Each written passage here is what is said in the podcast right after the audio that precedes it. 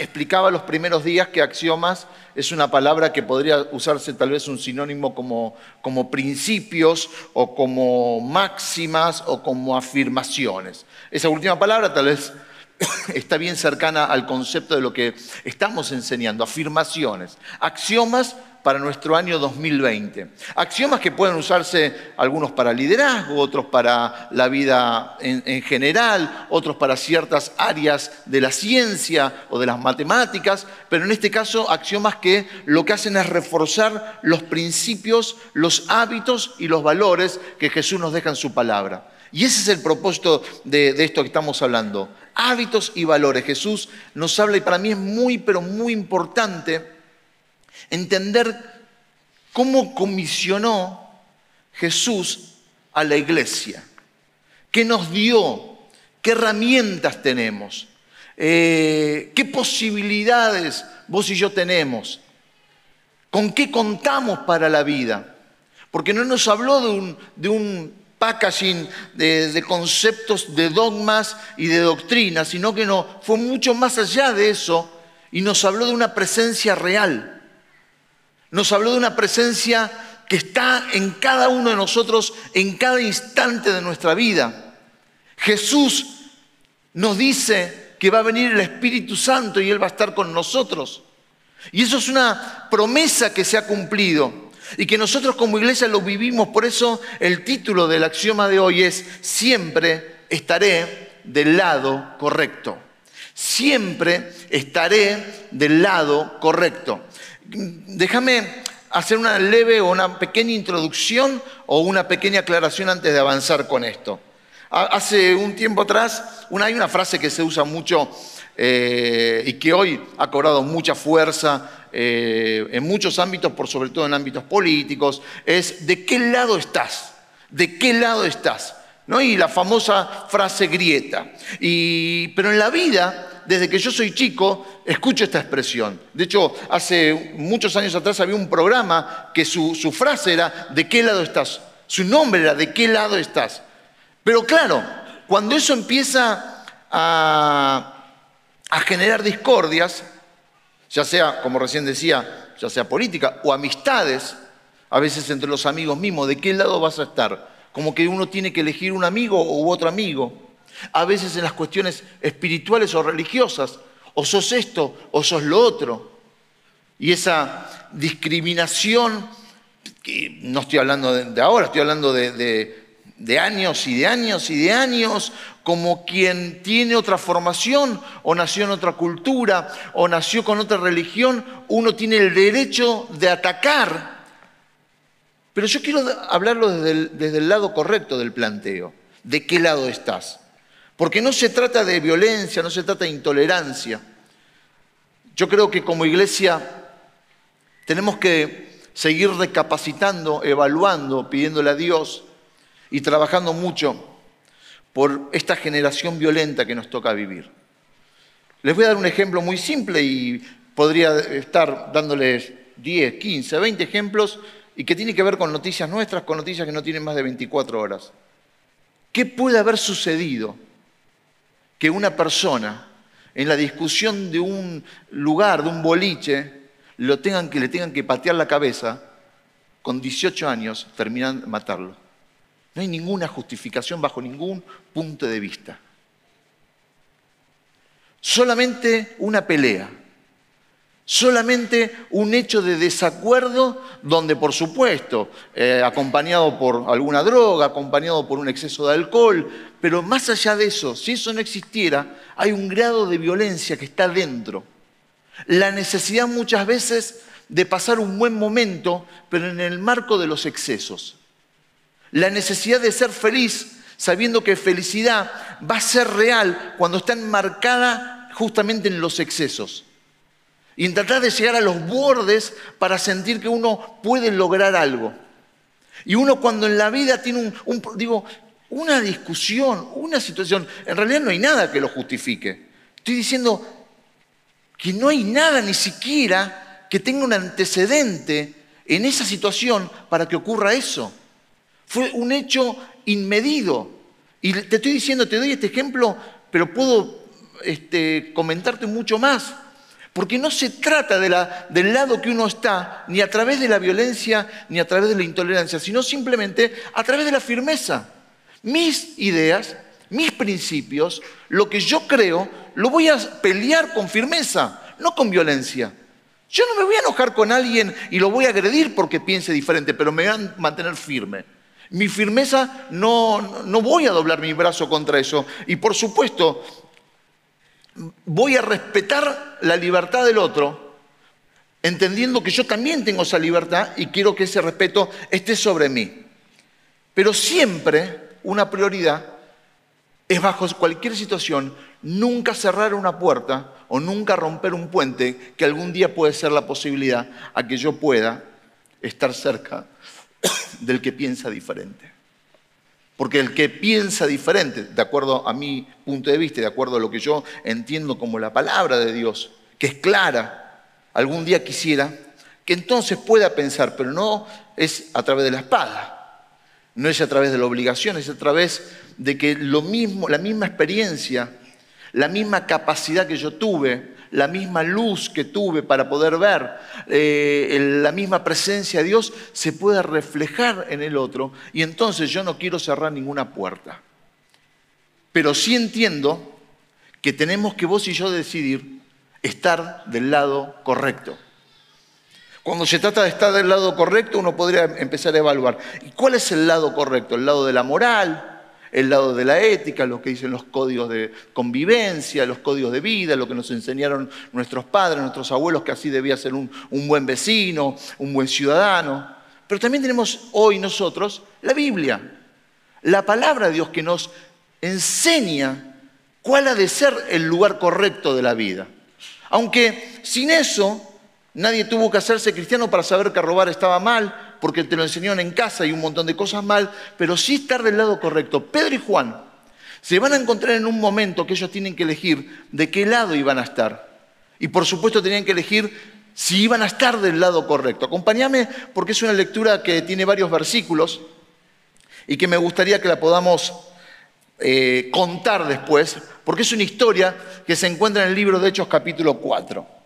Ahí hay unos versículos que a mí me, fascinan, me encantan, son para mí claves que siempre me los acuerdo.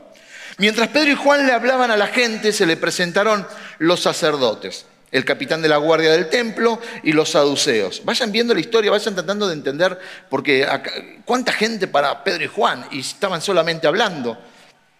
Estaban muy disgustados porque los apóstoles enseñaban a la gente y proclamaban la resurrección que se había hecho evidente en el caso de Jesús.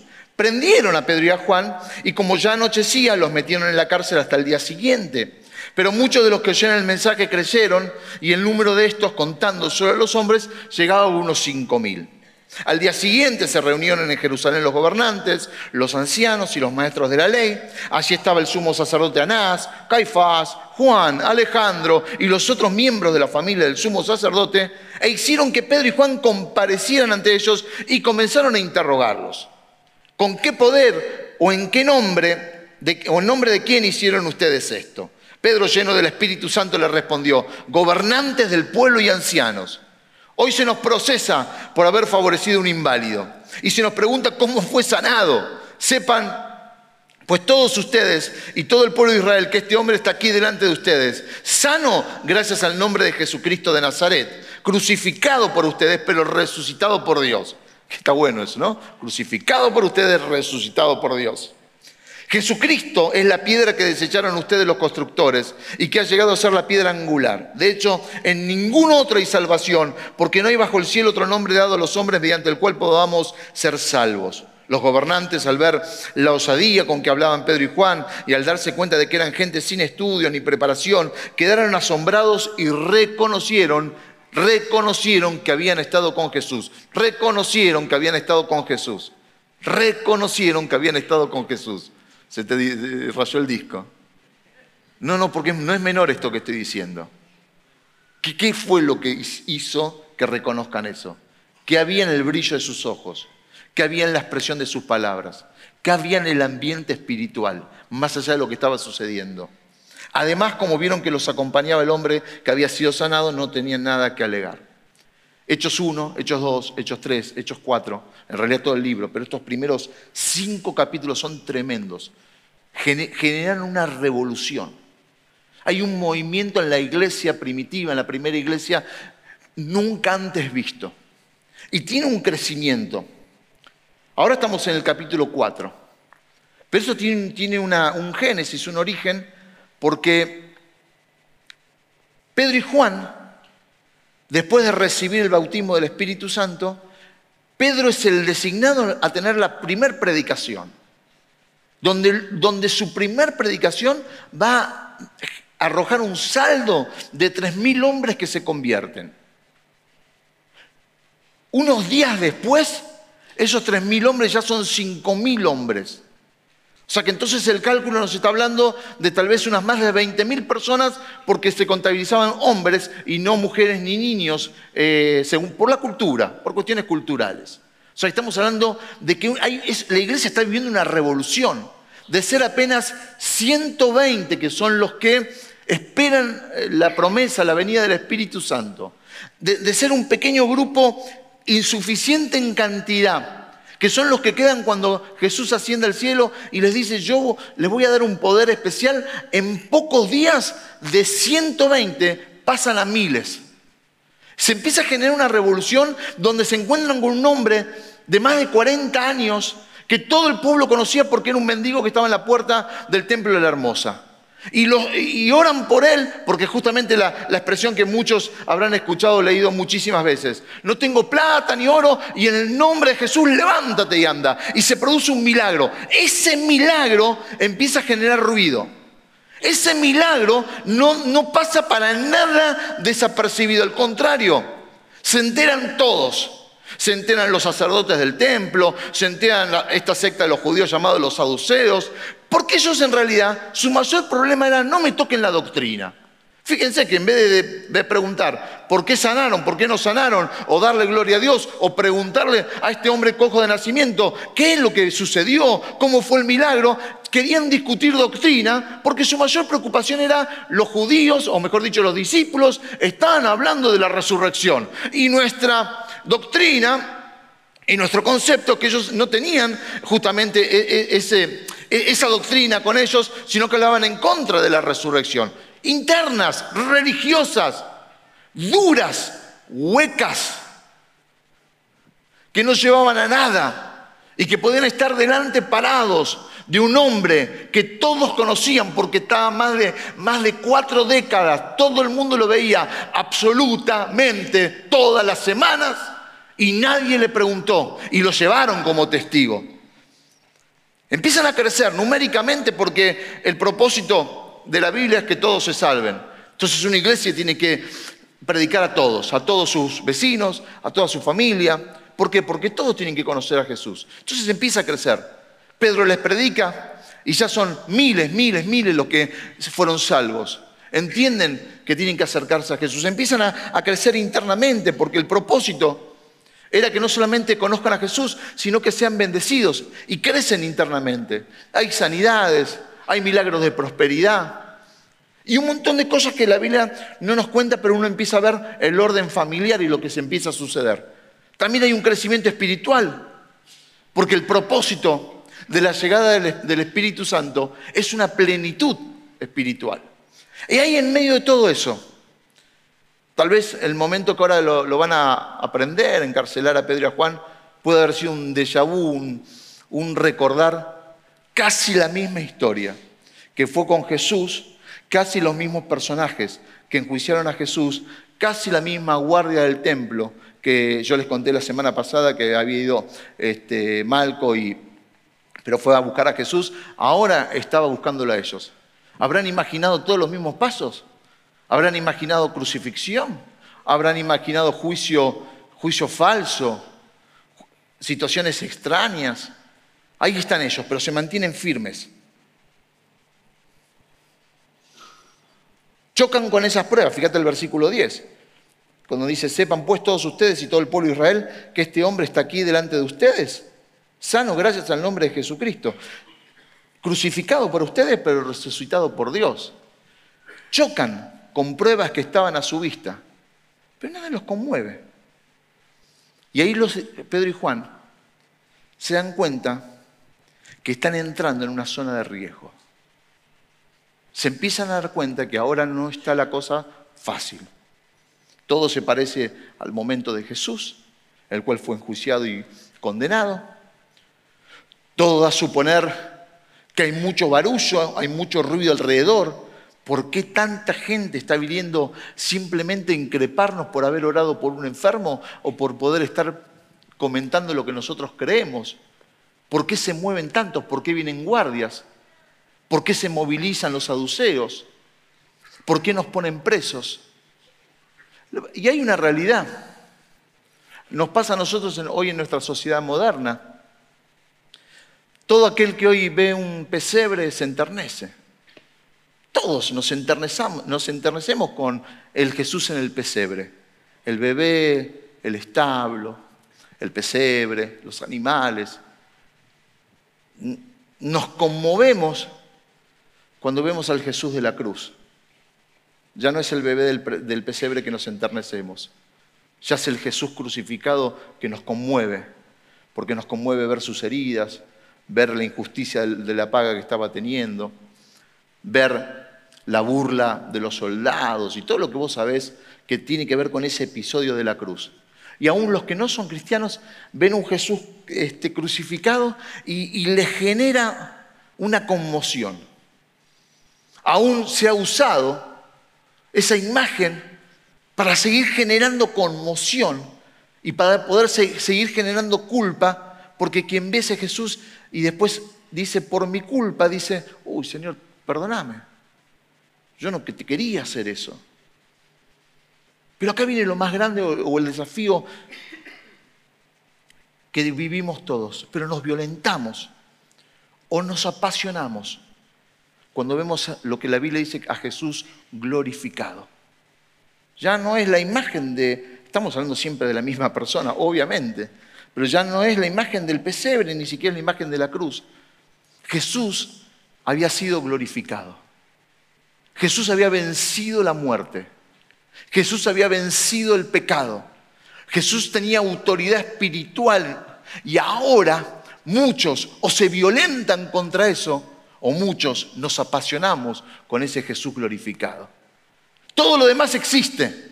A mí personalmente me ocurre todo lo que te acabo de decir. Pero cuando hablamos de pasión, cuando hablamos de, vidas, cuando hablamos de entrega, cuando hablamos de convicciones, cuando hablamos de qué lado está, yo miro ese Jesús que venció en la cruz.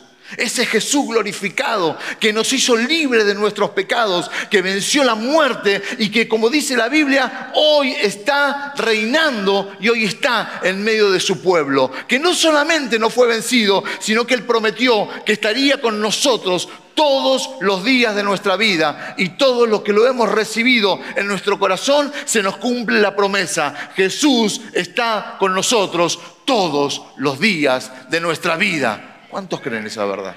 ¿Cuántos lo creen? ¿Cuántos lo creen? Entonces la pregunta es de qué lado voy a estar. Y no por generar, como te dije antes, una grieta, sino por firmeza en mis decisiones. Número uno, de los que aman y no condenan. De los que aman. Yo quiero estar en este año de ese lado. ¿De qué lado quiero estar? De los que aman eso es santidad. La Biblia dice que de la abundancia de tu corazón habla tu boca. Si tuviéramos que hacer una versión más actual, diríamos, de la abundancia de tu corazón habla tu boca, hablan tus redes, habla tu Instagram, habla tu Facebook, habla tu Twitter, habla tu WhatsApp, habla tu mensaje de texto. Porque a veces uno dice, no lo puede controlar, porque claro, es bíblico el, el descontrol de lo que uno escribe, porque es de la abundancia del corazón. Y entonces los que aman desbordan eso. El que está herido hiere. Y no te estoy culpando porque tal vez herís, sino te estoy avisando que, puedas ver un espejo en lo que vos haces porque eso es un reflejo de lo que tenés dentro. Y si hay un montón de situaciones que son duras en tu vida, están reflejando lo que está abundando en tu corazón que Dios con amor necesita limpiar, necesita quitar, necesita tratar para que te vaya bien, para que me vaya bien. No va a ser perfecto. A veces es un ir y venir, es una constancia tal vez de ida o de vuelta, de situaciones donde uno crece y a veces se, encuentra como amesetado. Pero de eso se trata, de los que aman. Entonces yo tomo decisiones en mi vida. Y ayer, no, antes de ayer escribí algunas. ¿Qué decisiones yo tomo en mi vida? ¿Qué decisiones yo voy a forzarme en mi vida? ¿Qué decisiones, aunque están al 70, al 80%, voy a hacer todo lo posible para que estén al 100%?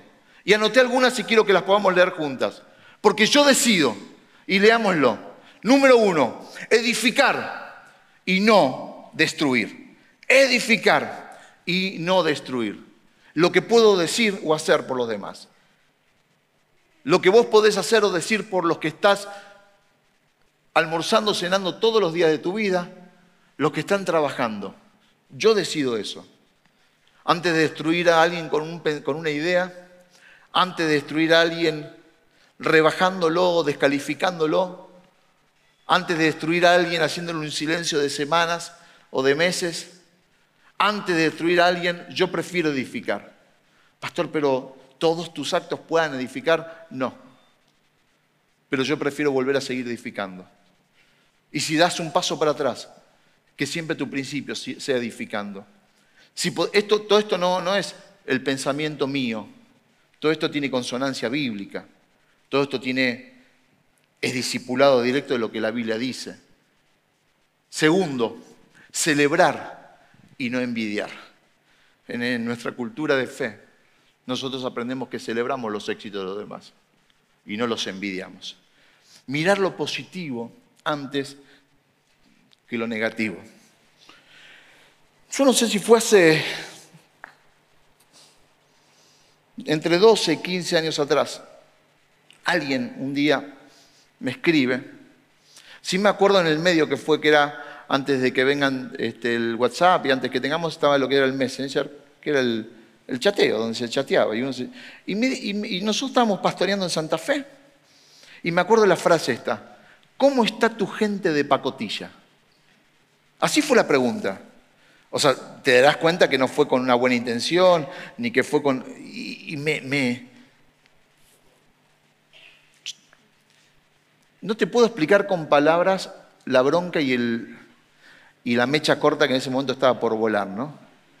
Porque claro, uno ah, tiene límites y los límites a veces cuando tocan ciertas áreas que uno es sensible, y más cuando uno es pastor, lo sentí injurioso, lo sentí horrible. Claro, en realidad esa expresión, entre tantas formas de, hablarlo, pacotilla es alguien de, poca monta, alguien de poco valor. Eso es un poco decir este, esta gente de pacotilla, gente de poco valor. Pero después me di cuenta que dije, está bueno esto. Es verdad. Tenemos gente de poco valor. Pero eso es lo bueno de la iglesia. Que Dios nos ha puesto en nuestro corazón el pensar que yo puedo ver lo positivo antes de lo negativo y hemos trabajado en gente de poco valor para que se den cuenta que eso poquito que podían tener, que no era poco valor porque yo le ponía un precio, sino porque ellos venían con un precio puesto o con, una, con un nivel de vida, podían desde lo positivo empezar a crecer, empezar a mirar, empezar a erradicar, a echar fuera sus miedos, empezar a, a, fortalecerse, a tomarse de la mano del Señor y empezar a caminar con Jesús. Entonces eso les daba la, firmeza para animarse a, cortar maldiciones sobre su casa, sobre sus hijos, sobre su familia, sobre su propia vida, sobre deudas, sobre tantos problemas. ¿Y el concepto cuál es? Prefiero equivocarme por pensar de esta manera antes de no hacer nada, porque solamente veo lo negativo. Busca lo bueno y vas a ver cómo te sorprendes. Cuarto, hacer más que decir. Por cada palabra que haya mil actos. Entonces no, no, no, no hablemos tanto, sino este, podemos hacer más. Sigue.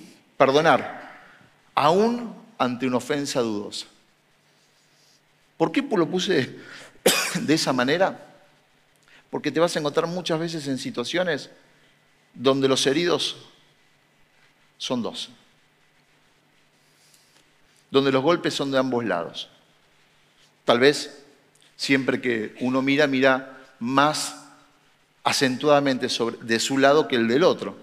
Pero en, toda, en todo problema de la vida, en toda situación laboral, en toda situación matrimonial, eh, hay heridos de los dos lados.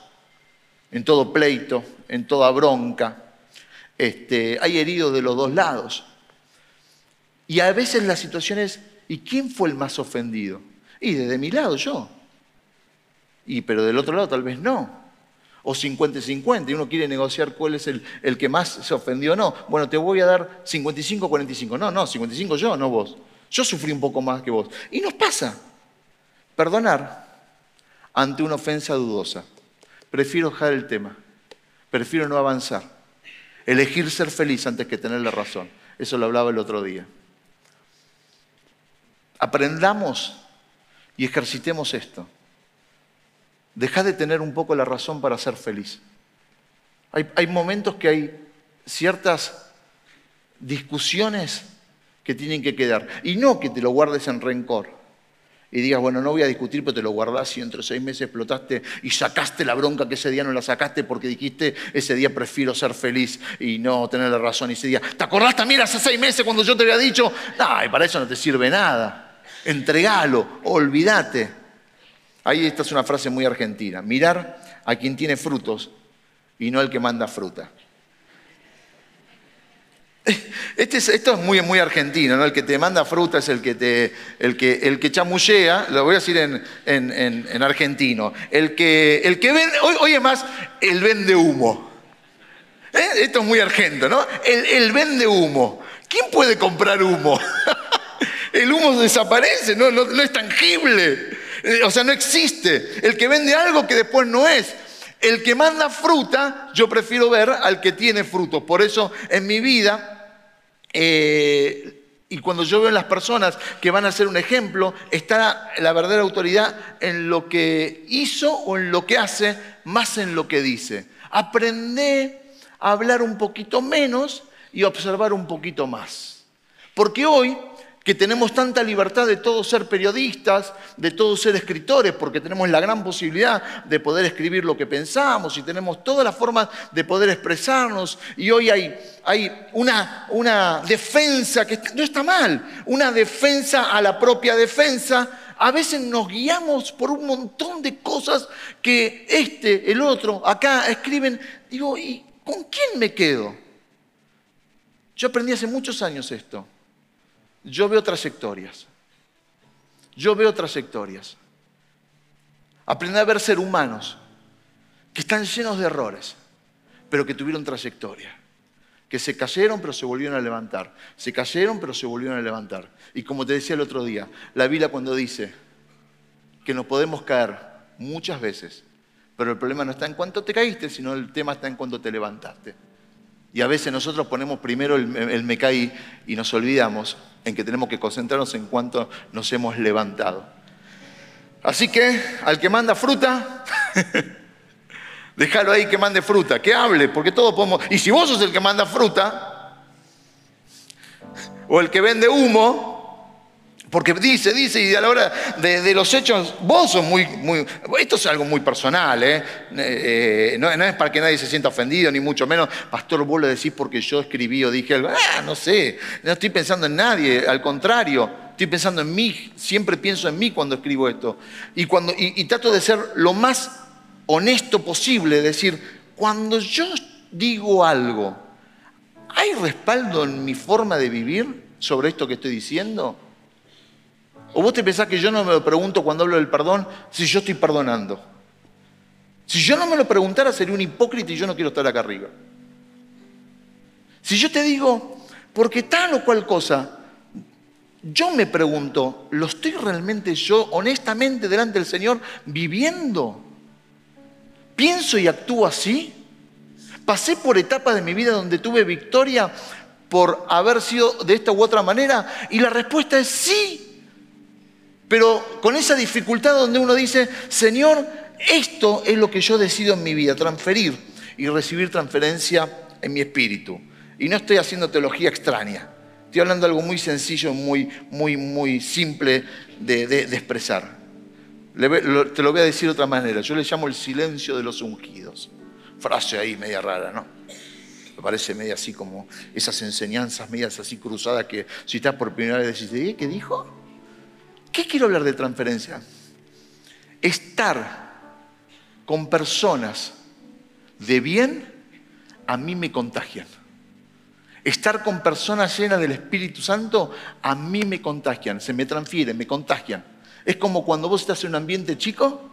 El otro día fuimos a hacer un trámite con Lizzie y nos mandaron a Ciudadela, no, más allá, como por Liniers ahí. Y era, un día de calor, fue hace una semana. Y tenía que, sí o sí tenía que ir yo, sí o sí, porque tenía que firmar. con lo que me encanta hacer trámite. Me encanta. Yo no veo la hora que alguien me diga, tenés que ir a hacer trámite. Sí, gracias. Estaba esperando ese momento. Así que entramos y era un lugar que había unas 40 personas, un equipo de aire acondicionado, un tufo, un olor porque claro, para que el aire acondicionado enfríe, cerremos todo, cerramos la ventana, cerramos todo lo que pueda entrar aire caliente, pero en un ambiente donde hay 40 personas respirando, era una mezcla de si ese comió ajo, este, ese... Entré, ¡uh! Después de los cinco minutos te acostumbras, ¿viste? Y encima estábamos enfrente del cementerio israelita. Entonces estaba ahí y la, vista, entonces tenía la vista todo el cementerio. Digo, qué lindo lugar Encima unos vidrios que eran, este, eran paisaje los vidrios, todo vidriado, para que vos puedas ver bien. Y en un momento yo voy y le digo, perdóname, fui a abrir la ventana para respirar un poco de aire puro, ¿no? Pues estaba viciado. Si eso es en invierno donde la mitad tiene gripe, yo creo que todos los que salen de ese lugar salen engripados. ¿Por qué? Porque si vos estás en un ambiente donde todos estornudan, donde todos tosen, todo eso, y el aire que ayuda para que mueva bien el aire, corre por todos los huequitos. Estaba viciado el aire. Cuando salí, bajaba porque sentía, ya estaba medio, estoy exagerando, ¿no? Pero estaba un poquito así como, no mareado al punto de desmayarme, pero estaba medio que no, era mucho, ya encima estuve como una hora y pico. Y estaba para poder recuperar el aire que no estaba viciado. Estaba viciado el aire, muy viciado, exageradamente viciado. Eso es lo que yo digo con este último punto que estaba leyendo. Cuando vos estás con alguien que tiene algo bueno, pasa. Y me di cuenta que yo tengo también esa herramienta en mi mano. Que cuando yo estoy con alguien, le comparto lo que Dios me dio. Le transfiero lo que tengo. Es silencioso. Por eso le puse el silencio de los que son ungidos. No es lo que te dije ni lo que te puedo hacer. Simplemente es el estar juntos, el compartir. Es lo que sucede en el mundo espiritual. ¿De qué lado voy a estar? ¿De los que buscan primero el reino de Dios? Porque ellos dicen que inmediatamente cuando salieron oraron. Inmediatamente cuando salen de la cárcel, que los amenazan, les dicen que no hablen más, ellos oran y dicen, Señor, extende tu mano porque nosotros vamos a seguir predicando. Y en ese momento, el lugar, dice la Biblia, que, e, que ellos estaban, empezó a temblar. ¡Wow! Eso es estar del lado de los que buscan el reino de Dios.